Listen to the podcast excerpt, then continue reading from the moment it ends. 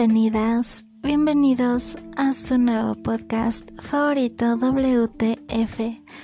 Soy Sayuri y el día de hoy en realidad iba a ser otro tema, pero varias personas me escribieron sobre el tema de la depresión y me llamó mucho la atención cómo me platicaron sus historias, fue muy bonito el que se abrieran de esa forma porque pues es un tema muy fuerte.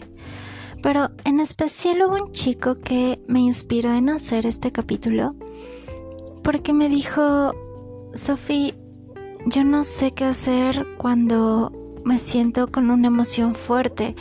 Si empiezo a sentir enojo, me da pena sentirlo. Si me siento triste, me da pena. Y prefiero simplemente no sentir. Entonces me dijo, ¿cómo le puedo hacer para poder sacar mis emociones? Porque me comenta que le, ya saben lo clásico de que los hombres no sienten, los hombres no lloran, los hombres no pueden expresar sus emociones. Es justamente lo que le pasó a este chico. Me dijo, es que a mí me educaron de que nada de que me siento triste, nada de que quiero llorar, porque entonces soy débil. Entonces me llamó mucho la atención porque ya estamos en el 2022, sí, ya, ya cambiamos, estamos en el 2022 y todavía hay muchos temas que ya deberían ser diferentes y que en realidad siguen igual que en otras décadas. Eso de que los hombres no tienen permitido el llorar es un daño horrible que le hacen a, los chicos porque cuando son niños, al enseñarles eso en su etapa adulta, se sienten avergonzados por sentir emociones cuando las emociones son parte natural de nosotros, no podemos no sentir todo el tiempo estamos sintiendo. Hay momentos que nos sentimos muy felices, otros muy tristes, otros a lo mejor nos puede ganar la euforia, la depresión. Pero, ¿qué hacer cuando no, cuando te enseñan a no sentir? Entonces, hay que romper eso, ese esquema. Casi siempre me enfoco en las mujeres porque pues tenemos mucho las de perder en mil millones de temas, para en este tema los hombres son los que sufren mucho porque a las mujeres por ser por ser mujeres, por ser sensibles, por ser em, como esa imagen de pureza, de nobleza, entonces está bien llorar porque hasta antes se decía, hasta te ves más bonita en las telenovelas de hace mucho ponían a las mujeres protagonistas como la mujer sufrida, la que le pasaba de todo, la que siempre secuestraban, y el hombre fuerte, empoderado, era quien rescataba a su doncella que estaba otra vez secuestrada.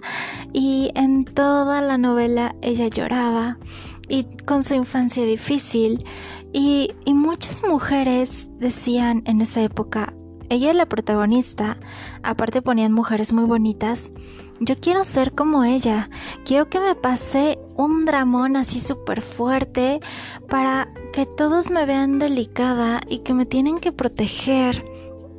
Y entonces se quedó mucho esa imagen. Ahorita ya no. Ahorita ya es como, sí lloro, pero también soy fuerte, pero también pongo límites, pero también esto, pero no dejo que me secuestren. Y si me secuestran, yo me salvo. ¿Saben? Ya está cambiando eso. Pero en los hombres, siempre se ha marcado a la figura masculina como fuertes, como los que resuelven, como los que aportan, los que tienen mm, ese como carácter, ¿no? La mujer es delicadeza, el hombre es el del carácter, la, la testosterona. Entonces, qué mal se ve un hombre llorando. ¿Por qué? Porque queda esa imagen de la doncella sufriendo y entonces dicen, ah, si un hombre está llorando, entonces es una doncella, ¿no?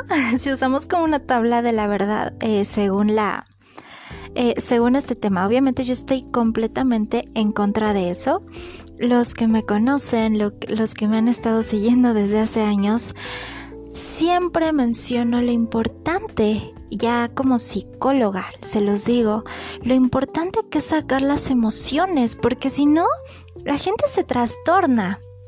Yo tenía un este, salía con un chico, muy buena vibra, era como, mm, como el airecito de verano en una playa, acariciaba muy bonito, todo era perfecto, todo era suavidad con él, a todo me decía que sí, era una era una maravilla, la verdad es que era muy bonita esa relación porque jamás hubo un conflicto.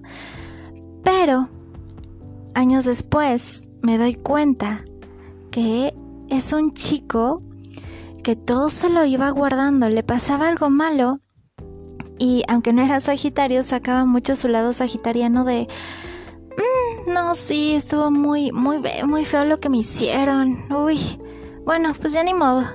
Y la vida sigue. Y sí, qué padre. Pero no sacaba esas emociones. Que si ya me quitaron este proyecto, que si ya me hicieron aquello, que sí. Y él jamás se victimizó. Siempre era como, ah, bueno, ya aprendí de esto.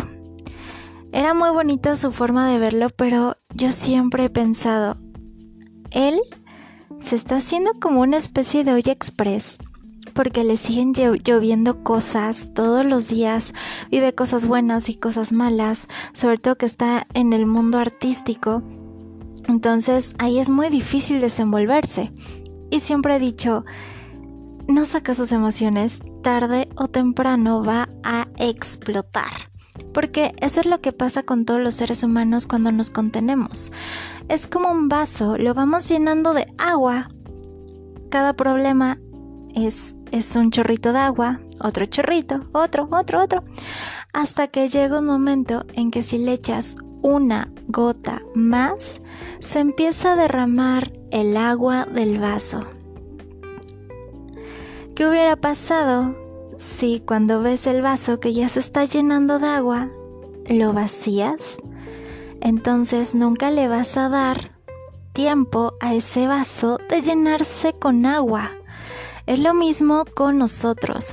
Vamos llenándonos de emociones, no las sacamos, entonces nos seguimos llenando de más, de más eh, emociones que seguimos sin canalizar hasta que tarde o temprano nos desbordamos y es cuando podemos llegar a ser hirientes, cuando podemos llegar eh, al tema de las drogas, cuando podemos llegar a, a, volverse una persona muy agresiva, que todo lo que digas o hagas va a ser igual a agresividad, impulsividad, em, mucho cólera.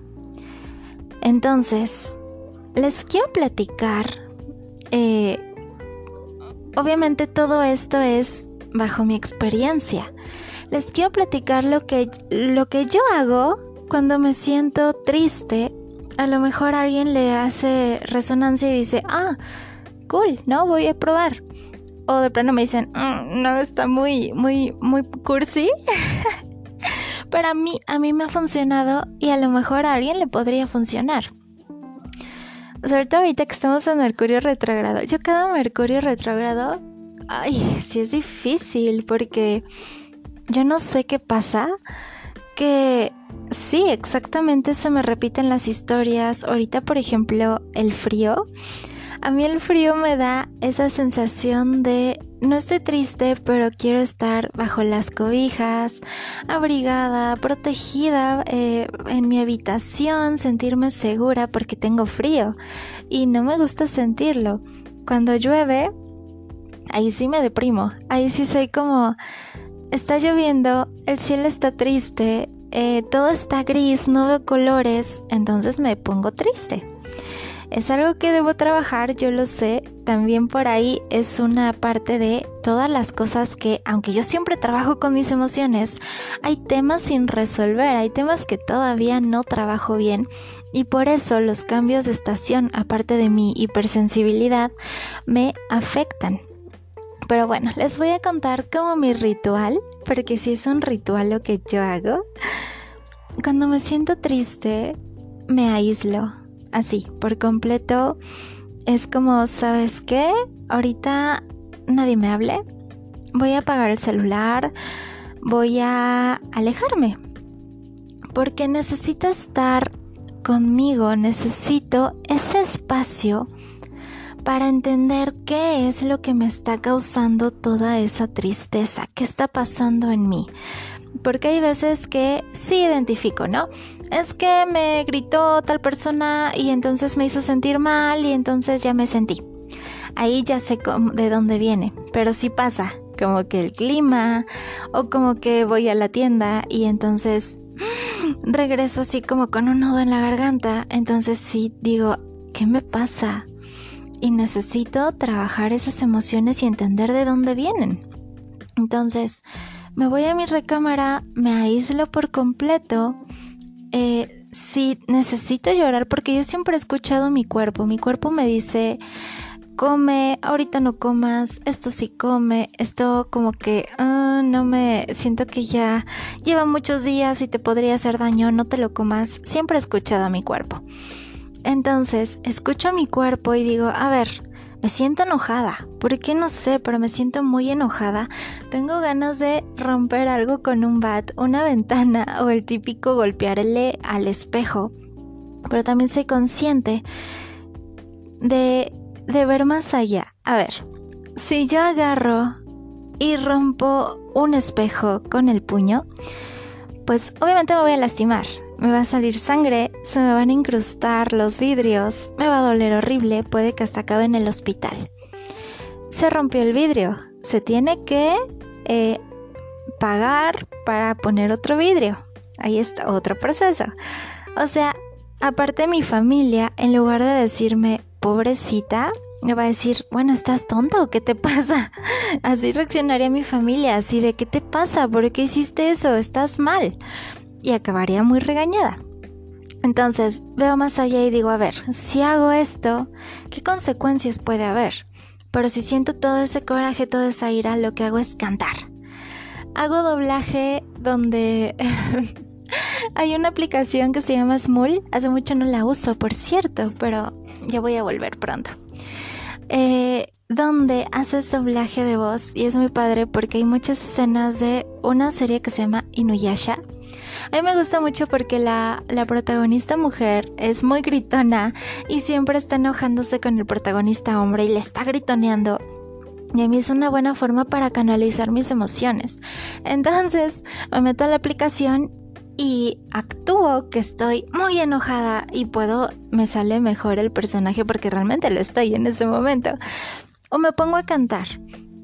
Algo que amo cantar cuando estoy enojada es Evanescence porque pues es muy, son tonos muy altos, eh, sacas todo tu flow, toda tu potencia y me pongo a cantar canciones de Evanescence para aparte de trabajar en mi voz, pues para sacar todas esas emociones sin necesidad de romper un vidrio o sin necesidad de, ¿sabes qué? Decido evadir mi realidad, entonces me voy a ir a drogar, o me voy a ir a cortar las venas, o me voy a ir a, desquitar con mi familia, con mis amigos, o me voy a ir a emborrachar. No, porque es ver más allá. A ver, si me pongo a drogarme para sacar mis emociones porque prefiero no hacerme responsable de ellas, ¿qué va a pasar? A lo mejor acabo en la calle, a lo mejor me da una sobredosis, em, no sé, lastimo mi cuerpo, a la larga me va a afectar, bla, bla, bla, bla, bla, ¿no? Lo mismo con todo lo demás. Entonces, no es una solución, porque en lugar de solucionar me va a traer más problemas.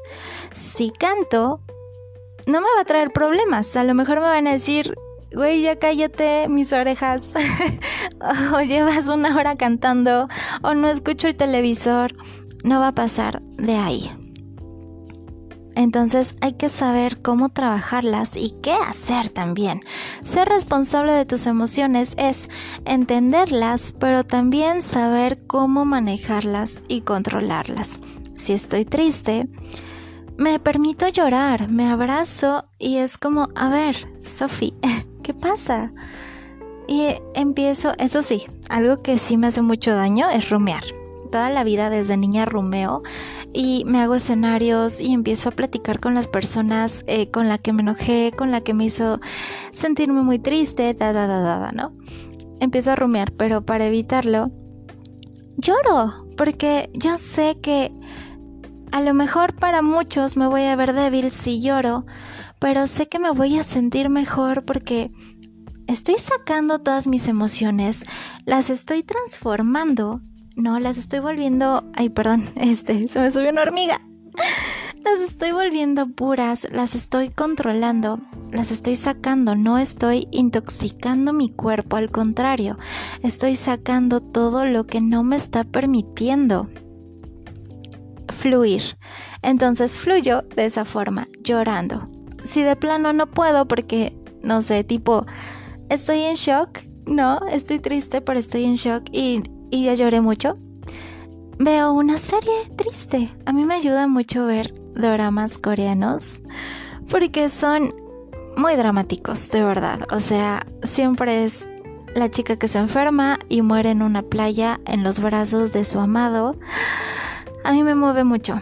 Se me hace muy, muy intenso eh, cuando ya la, gente se empieza a morir en las series. Es como, pero me ayuda porque yo pongo una serie que se llama Escalera al Cielo, se las super mega hiper recomiendo. Si necesitan llorar, otra que también veo es Ichiritoru no Namida. Eh, es un litro de lágrimas, literal. Y es, es muy triste. Desde que empieza, tú ya estás llorando uso esas series para canalizar mis emociones. Necesito llorar, no puedo, me pongo a ver una serie muy triste. E, esas son las formas en las que yo eh, canalizo. O, o si he vivido demasiadas experiencias en un día de que todo me pasó, de esos días que nada te sale bien, entonces pongo Friends. Pongo una comedia, pongo algo que me ayude a relajarme, a divertirme y a ver las cosas con más humor. Entonces sí, uso mucho eh, la televisión y todo para desestresarme. Mi ritual es, el primer día me encierro, yo sé que está mal, pero les estoy contando lo que yo hago. No como ese día porque como ya este, los que me conocen y han estado escuchando mis podcasts, em, cuando mi papá de niña me castigaba, me castigaba sin comer. Entonces, yo sé que es algo muy fuerte, es algo eh, que no estaba bien pero me quedé desde la etapa de la infancia hasta ahorita, la etapa adulta, y sigo haciendo lo mismo. Es como, estoy triste o ya decepcioné a alguien o ya me peleé con alguien, necesito castigarme. Eh, y es muy fuerte de verdad para mí contárselos porque sé que es algo que no está bien y que estoy trabajando, obviamente. Entonces digo, hoy no como, porque no me lo merezco. Por favor, no hagan eso en su casa, no está bien. En mi caso no me da bulimia ni anorexia ni nada de eso porque literal lo hago solo un día, pero de verdad, aún así, eso no está bien. Así que no lo hagan. Me encierro en mi habitación, le pido a todo el mundo, hoy no me hablen, apago el celular, estoy conmigo, me escucho, saco mis emociones como les mencioné. Al mismo tiempo lloro, me da sueño, me duermo, así me paso el día y al día siguiente es... Obviamente sigo triste porque depende de qué haya pasado, ¿no? No es lo mismo se me cayó mi bola de nieve al piso y ya no me lo pude comer. Ah, me pasó algo realmente muy fuerte. Entonces, al día siguiente, si sigo muy triste, me lo permito otra vez. A lo mejor otro día, ¿no? Máximo, mi máximo son dos, tres días. Ya si estamos hablando de una muerte, no un duelo tres días, tres días de, de sufrimiento, tres días de llorar, tres días de sacar, tres días de limpiarme. Eh, obviamente hago lo que tengo que hacer, no significa como estoy triste, no voy a trabajar, estoy triste, en mi caso, ¿no? No cuido a mi hija, no, se trata de agarrar esos momentos para poder conectar con tu ser. Luego lo que hago es escribir, porque a mí me relaja muchísimo escribir. Ah, pero para esto el primer día me, me dejó eh, caer. Me dejó a lo mejor no ducharme, estar en pijama todo el día. Me lo permito, porque estoy pasando un momento complicado y necesito apapachar mi cuerpo y mi alma. El segundo día ya no me lo permito. Si el segundo día despierto todavía más triste, ese día me pongo mi mejor ropa, ese día me maquillo muchísimo, ese día a lo mejor hago videos, eh, canto, bailo, porque también es mi forma de decir sí, pero la vida sigue. Y aparte me ayuda mucho escribir. Todo lo que siento lo escribo, siempre lo manejo como pensamientos. Entonces empiezo a hacer pensamientos, ¿no? Eh, uso mucha metáfora, pero ahí me expreso todo lo que sentí, todo lo que pueden hacer un, su diario. Canalícenlo a lo mejor de forma artística, porque eso hacen los artistas.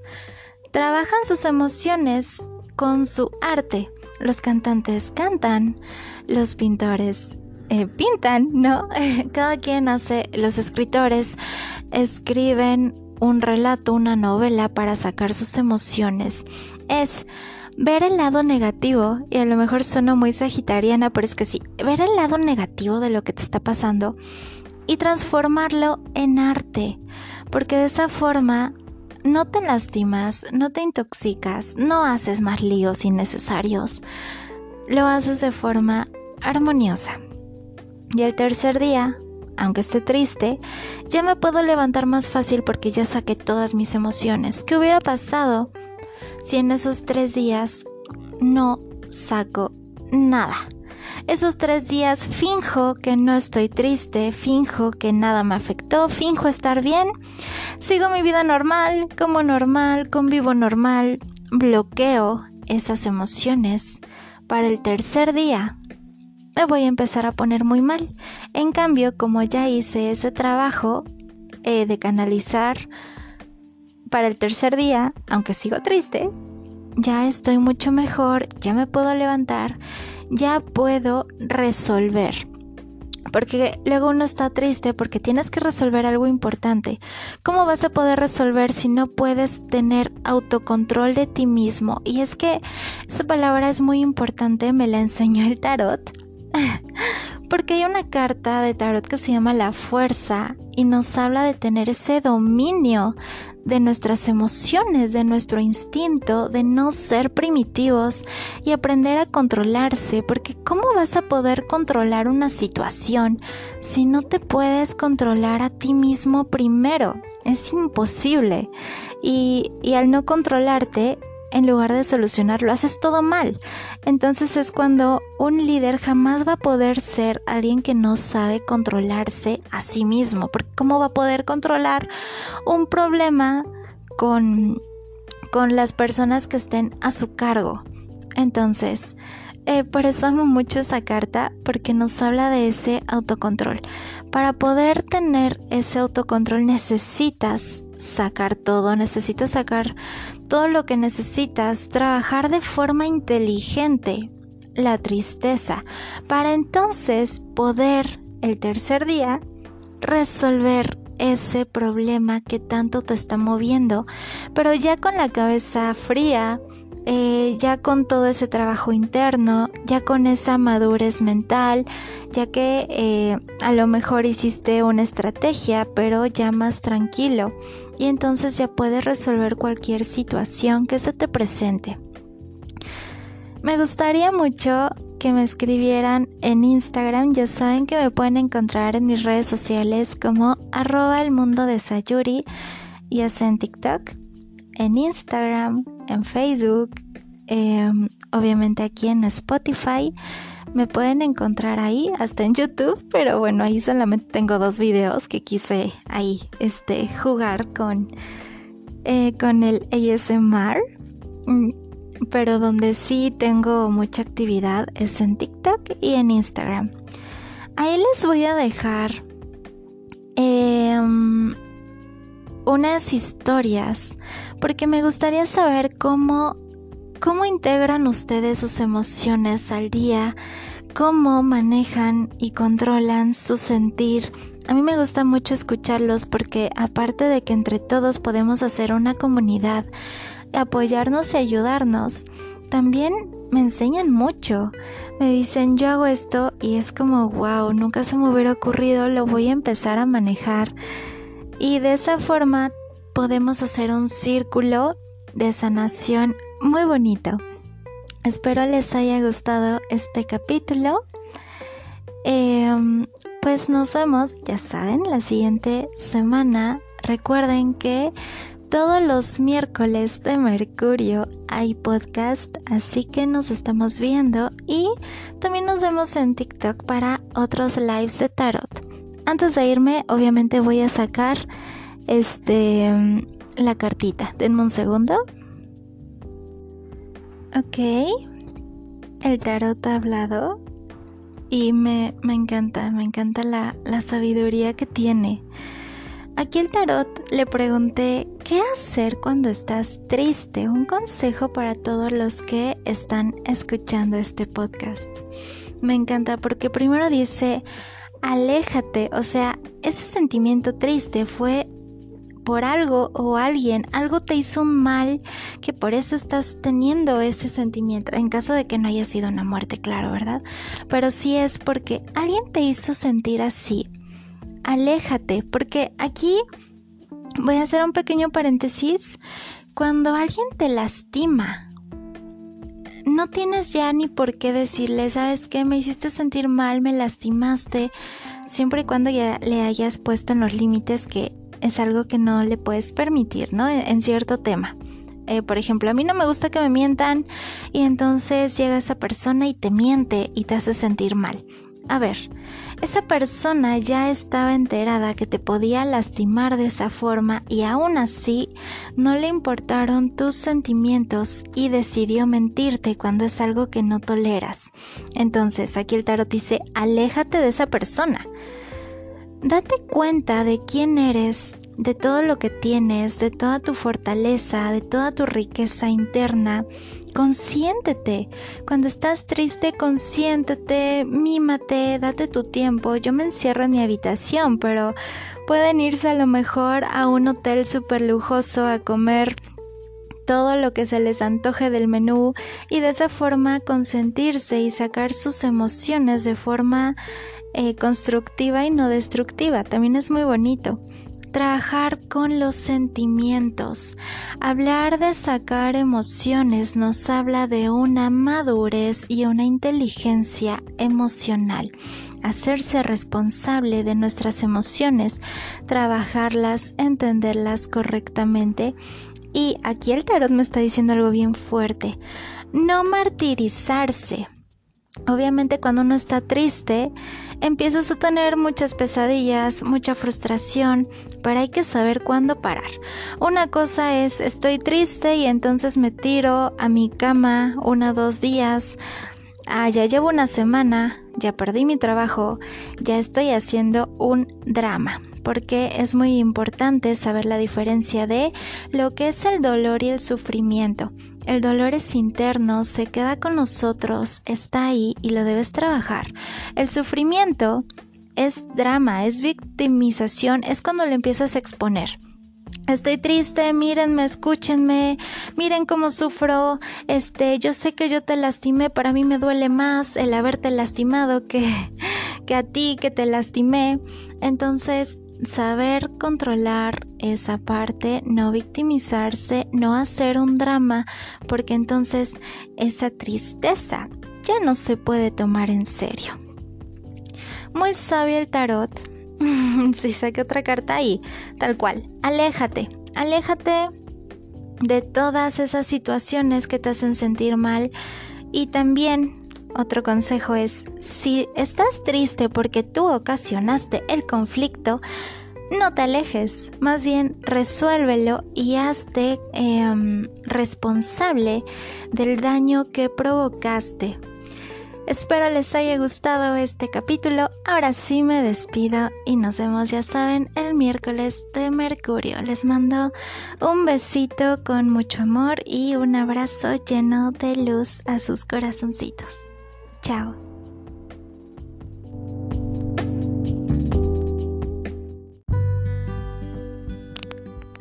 Tenemos temas que pensamos, pero no nos atrevemos a decir por temor a ser juzgados. ¿Te suena? Estás escuchando WTF, tu nuevo podcast favorito. ¿Te gusta hablar de magia, psicología, astrología, espiritualidad, espiritismo y de la sociedad? A mí también, temas cotidianos de los que platicamos mis cartas y yo, el único programa donde el tarot ocupa un lugar muy especial.